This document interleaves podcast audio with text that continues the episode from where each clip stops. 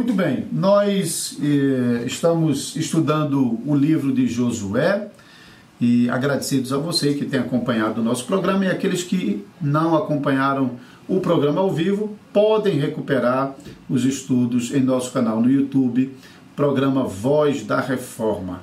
E aí você já tem lá os quatro estudos anteriores, a introdução, o capítulo 1, capítulo 2, capítulo 3.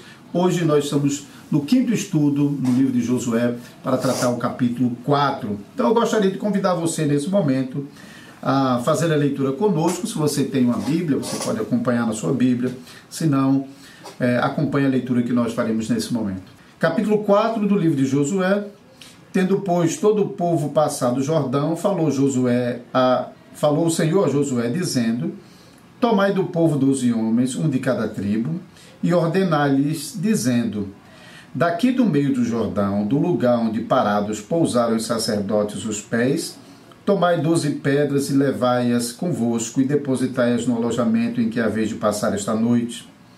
Chamou, pois, Josué os doze homens que escolhera dos filhos de Israel, um de cada tribo, e disse-lhes: Passai adiante da arca do Senhor vosso Deus, ao meio do Jordão, e cada um levante sobre o ombro uma pedra, segundo o número das tribos dos filhos de Israel. Para que isto seja por sinal entre vós, e quando vossos filhos no futuro perguntarem, dizendo o que vos significam estas pedras, então lhes direis que as águas do Jordão foram cortadas diante da arca da aliança do Senhor, em passando ela, foram as águas do Jordão cortadas. Essas pedras serão para sempre por memorial aos filhos de Israel. Fizeram, pois, os filhos de Israel, como Josué ordenara, levantaram doze pedras do meio do Jordão, como o Senhor tinha dito a Josué, segundo o número das tribos dos filhos de Israel, e levaram-na consigo ao alojamento e as depositaram ali. Levantou Josué também doze pedras no meio do Jordão, do lugar em que parados pousaram os pés dos sacerdotes que levavam a arca da aliança, e ali estão até o dia de hoje. Porque os sacerdotes que levavam a arca haviam parado no meio do Jordão, em pé, até que se cumpriu tudo quanto o Senhor, por intermédio de Moisés, ordenara a Josué falasse ao povo. E o povo se apressou e passou. Tendo passado todo o povo, então passou a arca do Senhor e os sacerdotes à vista de todo o povo. Passaram os filhos de Ruben, os filhos de Gade, a meia tribo de Manassés, armados na frente dos filhos de Israel, como Moisés lhe tinha dito. Uns quarenta mil homens de guerra armados passaram diante do Senhor para a batalha às campinas de Jericó. Naquele dia o Senhor engrandeceu a Josué na presença de todo Israel e respeitaram-no todos os dias da sua vida, como haviam respeitado a Moisés. Disse, pois, o Senhor a Josué: Dá ordem aos sacerdotes que levam a arca do testemunho que subam do Jordão. Então ordenou Josué aos sacerdotes, dizendo: Subi do Jordão. Ao subirem do meio do Jordão, os sacerdotes que levavam a arca da aliança do Senhor, e assim que as plantas dos seus pés se puseram na terra seca, as águas do Jordão se tornaram ao seu lugar e corriam como Dante sobre todas as suas ribanceiras. Subiu, pois, do Jordão o povo no dia 10 do primeiro mês e acamparam-se em Gilgal, ao lado oriental de Jericó. As doze pedras que tiraram do Jordão levantou a Josué em coluna em Gilgal. E disse aos filhos de Israel: Quando no futuro vossos filhos perguntarem a seus pais, dizendo: Que significam essas pedras? farei saber a vossos filhos, dizendo: Israel se, é, passou em seco este Jordão, porque o Senhor vosso Deus fez secar as águas do Jordão diante de vós até que passasseis, como o Senhor vosso Deus fez ao mar vermelho, ao qual secou perante nós, até que passamos, para que todos os povos da terra conheçam que a mão do Senhor é forte, a fim de que temais ao Senhor vosso Deus todos os dias. Muito bem, então que o Senhor nos conceda da sua graça para que nós possamos fazer a apresentação desse capítulo e de maneira que seja edificante a todos nós. Que Deus nos abençoe nessa nossa tarefa. Muito bem, então recordando um pouco, nós estamos no capítulo 4, então ah, o povo de Israel já atravessou o Jordão, já pisou pela primeira vez na terra de Canaã, a terra da promessa. É, e enquanto todo o povo estava atravessando, isso foi tratado no capítulo 3, a, a, a, os sacerdotes que conduziam a arca da aliança do Senhor permaneceram parados no, no fundo do rio, que estava seco, e enquanto Israel, todo Israel atravessava diante da arca do Senhor, que eh, simbolizava a presença do Senhor. Deus estava presente no meio de Israel e essa presença era ensinada e apontada por meio da arca da aliança que era carregada pelos sacerdotes. E então agora é, o, o, Senhor ah, ordena que Josué possa preparar um altar que vai servir como um memorial desse ato poderoso de Deus em fazer o povo de Israel atravessar o Jordão a seco e penetrar na terra de Canaã, terra da promessa. Então, olhando para a divisão desse capítulo, se você tiver com sua Bíblia em mãos, você vai perceber os primeiros cinco versículos. Então, tem a preparação uh, do altar. Depois, nós, do versículo 6 até o versículo 9, lemos sobre o propósito do altar. Ainda o versículo 10 ao 14, nós podemos perceber uh, uma recapitulação do da passagem pelo Jordão, ah, lembrando que é, é característico, no, especialmente no livro de Josué, você vê isso recorrentemente. É, de vez em quando, aquilo que vai acontecer é previamente anunciado, depois tem o relato propriamente dito do acontecimento e depois uma recapitulação do acontecimento. Isso acontece em, nas narrativas do Antigo Testamento, muito comumente, mas mais particularmente no livro de Josué, isso acontece com muita frequência. E agora mesmo, no capítulo 4, nós estamos lendo sobre o Senhor eh, ordenando a Josué aquilo que deve acontecer. Então, Josué ordena a execução no povo e depois a narrativa volta para falar sobre o ato que acontecera. Então, isso é característico de Josué. Então, no, versículo 10 a 14, a gente tem essa recapitulação da passagem do Jordão. É, dos versículos 15 a 19, então, é, é, registrado a conclusão da passagem do rio Jordão, com a, a subida dos sacerdotes e o retorno da água é, do Jordão, e os versículos finais, do 20 a 24 recapitula o propósito do altar. Então, isso é basicamente como o capítulo 4 está estruturado. Lembrando que capítulo 3 e 4 eles estão juntos, combinados nessa no registro da narrativa, o, o registro da travessia do povo de Israel pelo Jordão. Esse, essa travessia de Israel no Jordão é extremamente importante na, dentro do, do, contexto da promessa da terra prometida, em que, que fornece um elemento fundamental para a promessa maior de redenção e de salvação, que inclui a habitação é, na nova terra. Como é o evento é, chave no livro de Josué, é o, o, é o evento que, que que manifesta o cumprimento da promessa de Deus a Abraão de colocar os seus descendentes na terra prometida. Inclusive, o próprio verbo passar é um verbo que vai ser usado recorrentemente, não apenas no livro de Josué, mas também nos profetas. É, é sempre uma referência àquele momento especial na vida do povo de Israel, quando Israel passou o Jordão e tomou posse da terra prometida. Então, por causa disso, é, essa narrativa da travessia, ela, ela é, é contada de modo lento e repetitivo e reprisado, porque é o evento chave. Então, os capítulos 3 e 4 se combinam nessa passagem. Na verdade, os quatro capítulos, o primeiro capítulo, nós vimos, é uma preparação para a travessia. O capítulo 2 é o anúncio do, da, da salvação de Raabe, hein? É, mostrando que é, a, a, salvação vai alcançar gentios em Jericó, e o capítulo 3 e 4, propriamente dito sobre a travessia, mas ainda podemos perceber uma divisão entre o capítulo 3 e 4, em que o capítulo 3 narrou a passagem do povo pelo Jordão e agora o capítulo 4 narra o altar de pedra que é, vai registrar na memória do povo de Israel esse momento tão especial na vida do povo de Deus que é a passagem pelo Rio Jordão.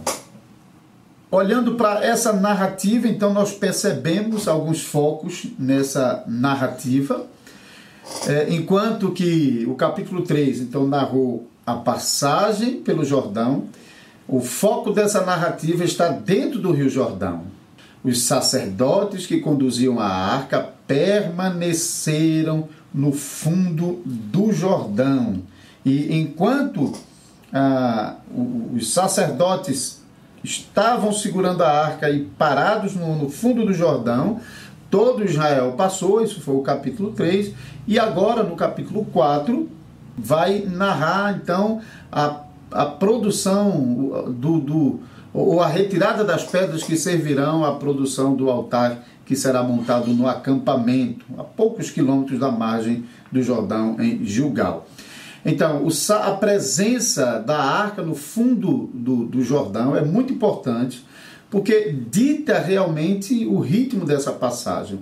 Então, Deus está presente no meio do seu povo. Ele foi o grande responsável pela abertura do Rio Jordão, pela travessia do povo, ou seja, Deus estava conduzindo o povo para dentro da terra da promessa. Agora, no capítulo 4, Deus está no fundo do rio, sustentando as águas à distância, para que é, o povo de Israel, mais particularmente nos doze homens que que foram escolhidos para retirar as pedras do Jordão, doze homens de cada, de cada tribo. Isso já havia sido anunciado no capítulo 3. Se você voltar ao capítulo 3, no versículo 12, antes da travessia, é, o Senhor já havia ordenado que 12 homens fossem separados de cada tribo. Um, é, um homem de cada tribo. Então, esses homens já haviam sido designados antes mesmo da travessia do Jordão, porém, Agora que o povo de Israel passou, Josué chama esses doze homens para que eles retirem do fundo do rio, onde os sacerdotes estão parados com a arca, e então coloquem pedras sobre os seus ombros e leve para o acampamento. Então não, não eram pedrinhas é, de mão pequenininhas, era, era uma pedra é, tão grande quanto eles pudessem carregar nos seus ombros até o lugar onde o povo de Israel passaria aquela noite no acampamento em Gilgal, e depois então que essas pedras são retiradas do fundo do Jordão, então versículos 1 ao versículo 5.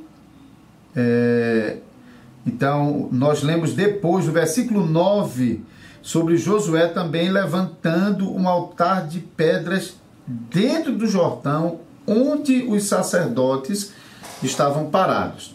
Então, esses 12 homens que foram escolhidos, das 12 tribos de Israel, uma de cada tribo, eles retiraram 12 pedras, levaram para o acampamento e ali, dentro do rio, ah, onde os sacerdotes estavam pisando, os sacerdotes que levavam a arca, ali também Josué erigiu um altar de pedras. Então, nós temos um altar dentro do rio e um altar que será construído no acampamento de Gilgal.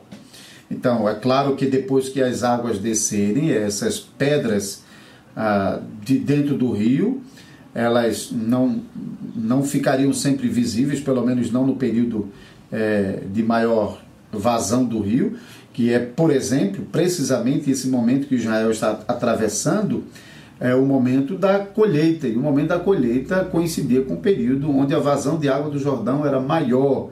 Por isso mesmo, as águas do Jordão estavam transbordando pelas ribanceiras, né? pelas laterais ah, do, do, rio, no, nos pontos onde a margem era mais baixa, as águas estavam eh, transbordando.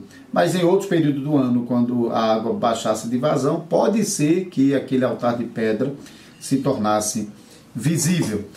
O povo leva ah, essas pedras para o acampamento e ali então esse altar de pedra é erigido. Nós lemos então que versículo 20 as doze pedras que tiraram do Jordão, levantou a Josué em coluna em Gilgal. É interessante porque nós lemos também aqui sobre o propósito desse altar, nós lemos sobre esse propósito inicialmente, nos versículos 6 a 9, é, e serviria de sinal entre vós, e quando os vossos filhos do futuro perguntarem, dizendo que vos significam estas pedras, então lhes direis que as águas do Jordão foram cortadas diante da arca da aliança do Senhor, e em passando ela foram as águas do Jordão cortadas, e essas pedras para sempre, por memorial aos filhos de Israel. E isso vai ser repetido no, nos versículos 20 a 24. Então, essa, essas pedras é, seriam organizadas em um altar que chamaria a atenção, especialmente das crianças, nas gerações seguintes, é, para aprenderem sobre esse ato poderoso que Deus estava realizando na vida do povo de Israel. Uma coisa interessante é como essas pedras foram organizadas lá no, no acampamento, essas 12 pedras. Preste atenção que o texto está dizendo que essas pedras chamariam a atenção dos filhos de Israel, das crianças, para o, o significado, por quê? O que significam essas pedras? Então, não dá para imaginar que essas pedras simplesmente estivessem lá no amontoado, porque há de convir um amontoado de pedras não chama muito a atenção, hein? Se você eh, estiver passando no, no, numa estrada e um monte de pedra no meio do caminho, isso não chama atenção. Mas se essas pedras estiverem organizadas de tal maneira que a sua forma chame atenção, então isso faz mais sentido. É, alguns comentaristas, é, se utilizando da própria palavra Gilgal, que está ligado é, com a palavra para circular, e que também tem ligação com circuncisão, que a gente vai ver no próximo capítulo. Né? É, então, alguns sugerem que essas pedras elas foram organizadas em, em uma forma de, de um círculo. Pode, como aqui no versículo 20 diz que Josué levantou em coluna. Pode ser uma sobre a outra, é possível então que as pedras tenham sido colocadas uma sobre a outra, formando uma coluna, ou elas podem ter sido colocadas em pé, em forma de coluna e em formato circular.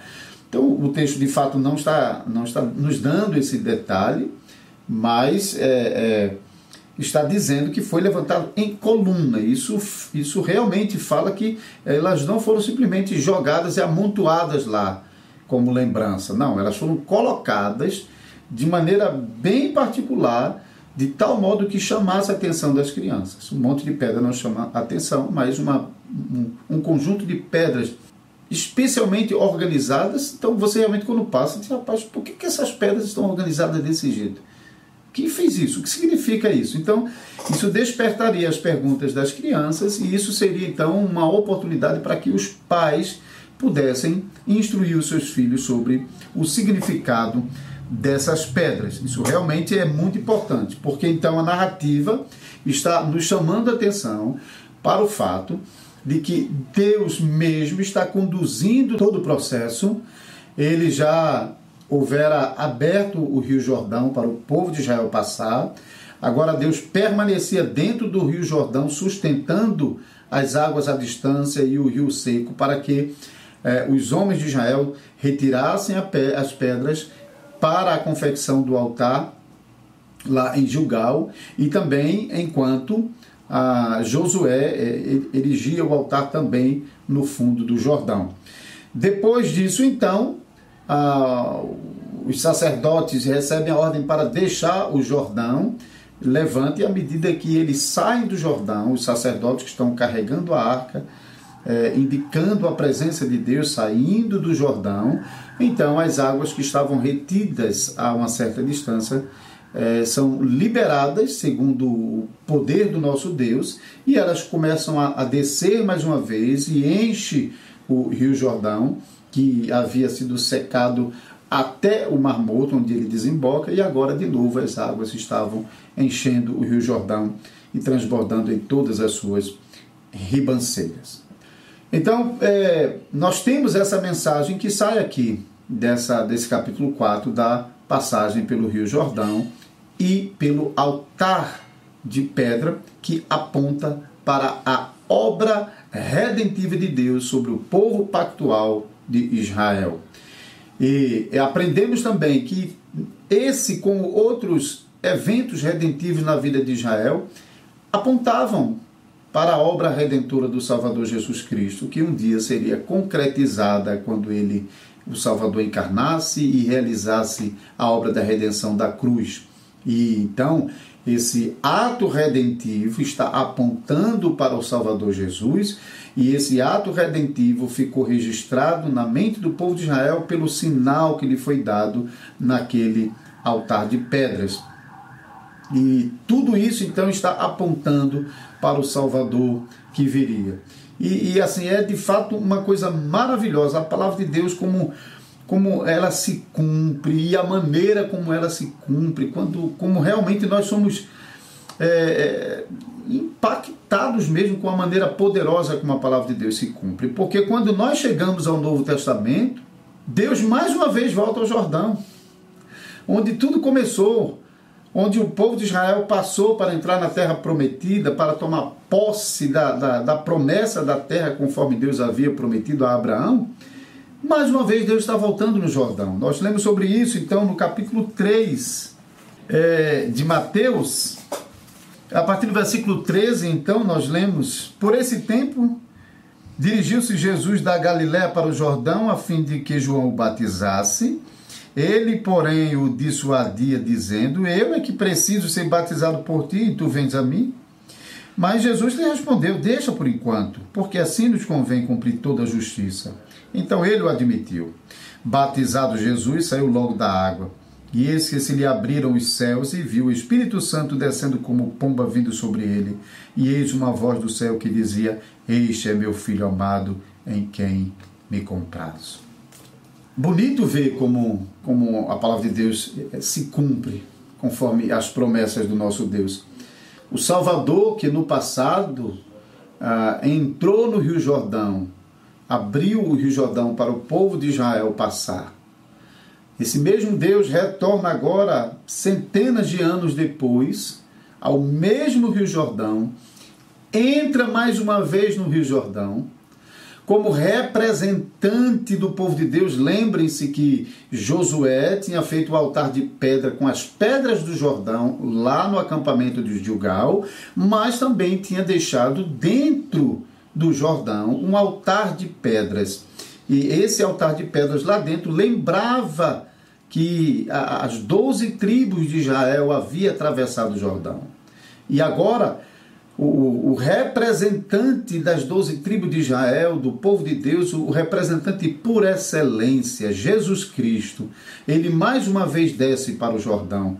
Agora nós não temos mais essa representatividade nas pedras que ficaram no fundo do rio, mas agora o próprio Salvador que fora apontado nas doze pedras que estavam no fundo do Jordão. Esse Salvador estava agora no Rio Jordão, mais uma vez, como representante do povo de Deus. Assim como é, Deus estivera no, no Jordão no passado, mais uma vez, Deus estava no Jordão como representante do seu povo, onde ele iniciou a sua obra redentiva como representante do povo pactual, até que é, três anos depois ele cumprisse essa obra redentora quando ele subiu ao altar da cruz.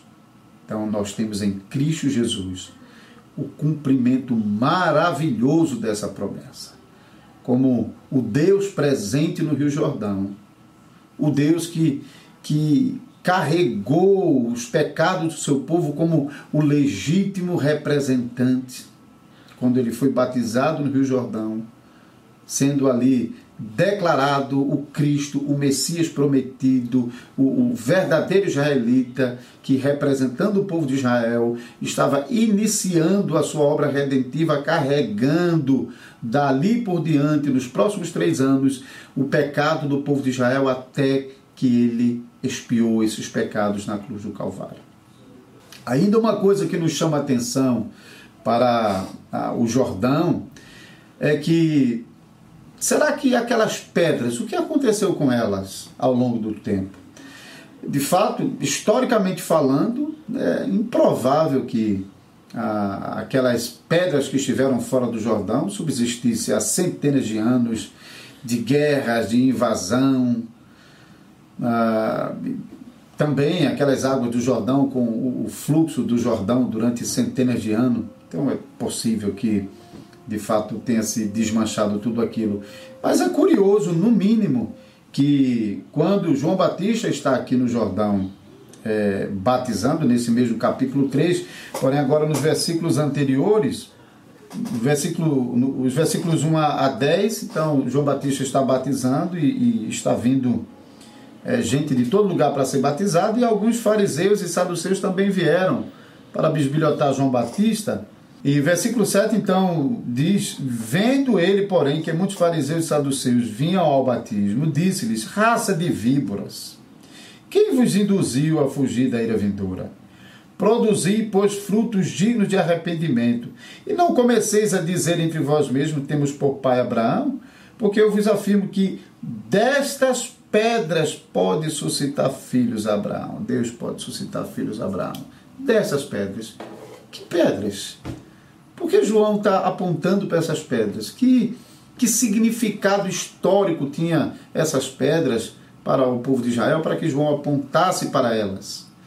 Então, embora não podemos afirmar e não, não queremos e nem precisamos fazer isso, porque o que mais nos importa não são as pedras, mas aquele que no passado fora representado pela pedra. De fato, as pedras podem ir embora, porque a realidade já chegou, que é Cristo Jesus. Como tudo mais no Antigo Testamento cessou quando o nosso Salvador Jesus foi manifestado em carne e cumpriu a obra redentora na cruz. Mas, de fato, nos chama muito a atenção é, o fato que João Batista está no Rio Jordão, naquela região onde é, ele costumava batizar, era a região é, das proximidades de Jericó, onde o povo de Israel atravessou o Jordão, e não seria absurdo que aquelas pedras ainda estivessem lá, pelo menos até o tempo de Jesus, e então João Batista poderia apontar para aquelas pedras lembrar que por meio daquelas pedras Deus havia deixado um testemunho poderoso de que ele estivera naquele Jordão e ali prometera o Salvador que viria para cumprir de uma vez por todas a obra redentiva na cruz. E João Batista, logo em seguida, vai dar testemunho de Jesus Cristo, anunciando que aquele que fora prometido, é, que haveria de vir, estava ali, viera a ele, e, vi, viria a ele, o que é o registro do batismo logo em seguida. Em conclusão, agora, é, eu gostaria de mostrar a importância para nós como pais cristãos. Eu sei que algumas, talvez algumas pessoas que estejam assistindo esse vídeo, acompanhando a, a transmissão ao vivo do nosso programa, talvez faça parte de uma igreja que não não, não tem a prática de batizar as suas crianças. Mas veja a importância disso aqui, porque esse, esse altar está apontando para a obra redentiva de Cristo Jesus, que foi consumada na cruz, e que depois o Senhor Jesus, em Mateus 28, versículos 19, 18 ao 20, ordenou que todas as nações fossem ensinadas em nome do Pai, do Filho e do Espírito Santo, fossem discipuladas e recebessem o sinal da aliança do batismo. Mas veja, aqui o que chama a atenção não é tanto a representatividade disso para os adultos, quanto o é para as crianças. A importância do batismo para as crianças.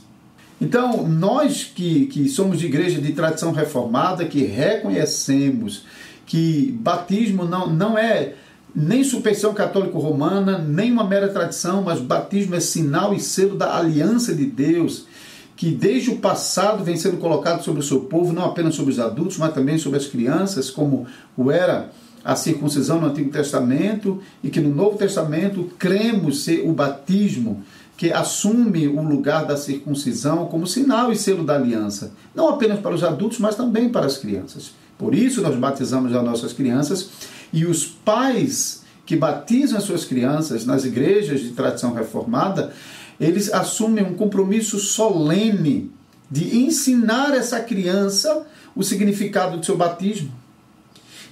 Como os filhos de Israel ensinavam seus filhos sobre o significado daquele altar que Deus, o Deus Todo-Poderoso, que redimiu o seu povo da escravidão do Egito e que agora estava cumprindo a sua promessa, colocando o povo na terra de Canaã, Deus abriu o Jordão para que o seu povo passasse. Assim também nós temos ensinado os nossos filhos, por meio do batismo, que a água do batismo aponta para o sangue de Cristo e para o Espírito Santo, que por meio do lavar é, purificador do sangue de Cristo, do lavar regenerador do Espírito Santo, nós somos purificados, perdoados de todos os nossos pecados. Não apenas nós adultos, mas também os nossos filhos o são. Então nós temos no sinal do batismo, um instrumento poderosíssimo da promessa de Deus é, acerca da, da nossa redenção, acerca do perdão dos nossos pecados, assim como Israel tinha é, em vários momentos e, particularmente, nesse altar de pedras que fora edificado no Jordão e nas margens do Jordão. E os pais israelitas piedosos tinham a oportunidade de instruir os seus filhos na, nos atos redentivos do Senhor e, particularmente, na passagem do Jordão, e que era testemunhado por aquele altar. Assim também, pais cristãos, em nome de Jesus Cristo, sejam zelosos em ensinar para seus filhos o significado do batismo. Por que seu filho foi batizado? Ele precisa aprender a sua responsabilidade ensinar os seus filhos. E se você não tem a prática de continuamente estar lendo a palavra de Deus em casa e eventualmente ler passagem que chame a atenção dos seus filhos e façam os seus filhos perguntarem, pai, o que significa isso? Por que isso? Se você nunca lê sobre o batismo, nunca fala sobre o batismo, como seus filhos podem perguntar, pai, por que isso? O que significa isso? Meu irmão e minha irmã em Cristo Jesus. É sua responsabilidade instruir os seus filhos sobre o significado da obra redentiva de Cristo, que é apontado no Santo Batismo. Espero que você, como um cristão reformado, você seja zeloso, porque você não fez é, juramento solene no dia do batismo dos vossos filhos por mera tradição e costume, ou por superstição, achando que o seu filho está salvo simplesmente porque ele foi batizado porque a palavra de Deus não diz isso. Eles têm a promessa da redenção no batismo que estão recebendo. Mesmo quando os nossos filhos são pequenininhos e não entendem nada, eles estão recebendo a mesma promessa que nós recebemos. E à medida que eles vão crescendo, eles vão aprendendo sobre essas promessas com pais piedosos. Nunca deixe de ensinar os seus filhos. Mesmo se você não é de uma igreja de tradição reformada, não tem a prática do batismo de seus filhos. E talvez a sua igreja tenha ensinado que isso é coisa de catolicismo romano, não tem nada de catolicismo romano nisso. Nós não batizamos os nossos filhos por causa da igreja de Roma. Nós batizamos os nossos filhos porque nós aprendemos do Antigo e do Novo Testamento que o batismo é o sinal da aliança entre Deus e o seu povo. E nós cremos que os nossos filhos não estão de fora. Nós não entramos na aliança e os nossos filhos ficam barrados do portão para fora.